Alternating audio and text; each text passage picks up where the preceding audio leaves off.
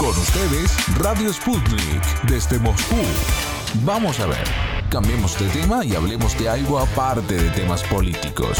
Decidido pues, cuestión aparte. La ausencia durante largo tiempo de las miradas alternativas en el espacio mediático internacional ha hecho que se pierda la capacidad de la gente de tener una visión crítica, vendiéndose fácilmente cualquier cuento que sirva a los intereses de quienes controlan las mentes de la ciudadanía occidental, entre ellos el de una Rusia agresiva. Nuestro compañero Víctor Ternovsky amplía el tema. Saludos Víctor, y así nos dijo desde Argentina la analista Aglaya Nikonorova fundadora de Rusia Studio, escuela online de historia y cultura rusa en español. En declaraciones a Octavo Mandamiento, manifestó que ciudadanos de Occidente reciben la información sobre el gigante euroasiático a través de un filtro diseñado con el objetivo de forjar una imagen de Rusia como si fuera un agresor. En este contexto, enfatizó la importancia de que Rusia haga llegar su perspectiva a la opinión pública internacional. En la agenda de noticias existe desde el vamos una voluntad de ver a Rusia como si fuera un agresor. Entonces, o sea, empecemos de eso, que en primer lugar está la voluntad de ver a Rusia como un agresor. Y a través de este filtro es que el común de las personas y bueno, el supuesto occidente, o que no me gusta mucho ese concepto, pero percibe el ruido mediático, o sea, a través de este filtro ya. Y que en realidad lo más triste de la situación es que no únicamente perciben así la información, sino que también en esto se basan las acciones, ¿no? Porque a partir de esto ya se crea una situación que sí es real. Y hoy, por ejemplo, para defender a Ucrania de una posible amenaza, entre paréntesis, que todavía no existe, la OTAN envía tropas a las fronteras rusas, o sea, tropas de países que no son limítrofes con Rusia, que no deberían tener ningún interés en la frontera rusa, y esto ya hace que el problema sea real y que la tensión real crezca. Bueno, y la raíz del problema en realidad no está en la situación militar y política real en Europa del Este, sino de un problema, o sea, muy grave en la habilidad de percibir de manera crítica la información acerca de Rusia en general. Y bueno, justamente esto, como vos decías también anteriormente, esto sí es un problema real de Rusia, porque Rusia en algún sentido ha perdido la batalla mediática. O sea, Rusia se sometió a los estereotipos que se fueron creando desde afuera y que son muy perjudiciales para su imagen. Y esta imagen en realidad causa bastante daño a Rusia en general y, bueno, no solo a Rusia, sino que también a aquellos países que, no sé, que podrían haber sido aliados de manera muy conveniente con Rusia. Bueno, esto justamente es un gran ejemplo de esto que yo estoy diciendo, el tema de la vacuna, ¿no? Porque, por ejemplo, en Argentina, donde yo ahora estoy, fue aceptada y adquirida la vacuna Sputnik V, fue uno de los países, de hecho, que primero aceptó la vacuna rusa. Y bueno, acá en el mundo hispanoparlante y en Argentina en particular, esto fue acompañado por una cascada de memes y de críticas y como que se hacía referencia a la vacuna comunista. En otros países, no solo en Argentina, hispanoparlantes también hubieron estos chistes, ¿no? Y esto efectivamente no pasó cuando fue adquirida la vacuna de un país que de hecho es comunista actualmente, como es China, por ejemplo, ¿no? Y esto es un problema, porque resulta que la Unión Soviética hace 30 años que no existe más y nosotros no pudimos crear en la cabeza de los extranjeros ninguna otra imagen. O sea, nosotros en esto, como nosotros como Rusia, nos ausentamos en esto y dejamos que hablen por nosotros acerca de nosotros. Y en realidad este es el mismo problema por el que o sea, nosotros sufrimos ahora con el tema de Ucrania. Y esto se confirma también porque, por ejemplo, hace algunas semanas nosotros desde acá, desde Argentina, observamos una gran histeria acerca de una intervención de Rusia en Kazajistán, ¿no? Y bueno, y todos también afirmaban que Rusia meterá sus tropas y qué sé yo, y también hubo mucho ruido alrededor de eso. Y esto confirma en realidad lo dicho anteriormente, ¿no? Que la idea de Rusia invadiendo un lugar es mucho más fuerte que cualquier realidad. Y la idea de Ucrania, en este caso, resulta mucho más simple porque esto ya está más elaborado por la propaganda, digamos. Es más fácil de percibir por la gente.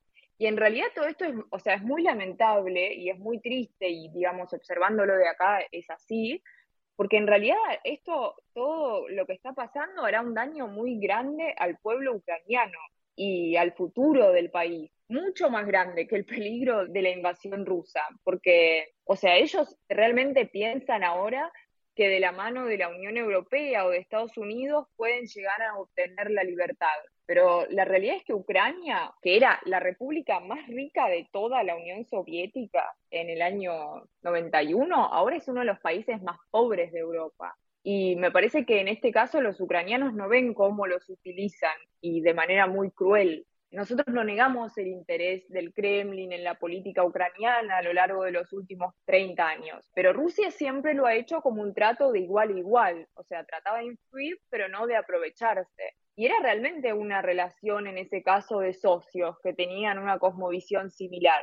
Y bueno, y ahora parece como si vienen unos magos que les prometen cosas que obviamente jamás se podrían realizar y cualquier persona que entiende un poco de ciencia política esto lo, lo sabe. Y los tratan un poco como un país africano en la época de la colonización, o sea, respecto a los recursos, a los beneficios que pueden sacar toda la materia prima, todos los bosques ucranianos se llevan a la Unión Europea y esto se hace violando todas las normas ecológicas. O sea, la situación lamentable, por ejemplo, que ocurre en Transcarpatia, ¿no? Con los bosques. Bueno, en realidad los últimos ocho años o todo el tiempo de la independencia de Ucrania en la política ucraniana de manera muy activa y consecuente se promueven los intereses del capital estadounidense. El hijo de Biden, por ejemplo, fue nombrado director de una de las empresas privadas petroleras más grandes de Ucrania esto fue, de hecho, como cuatro meses luego del Maidán. Y entonces, en ese sentido, la lucha en el extranjero nuestra, como una lucha de información,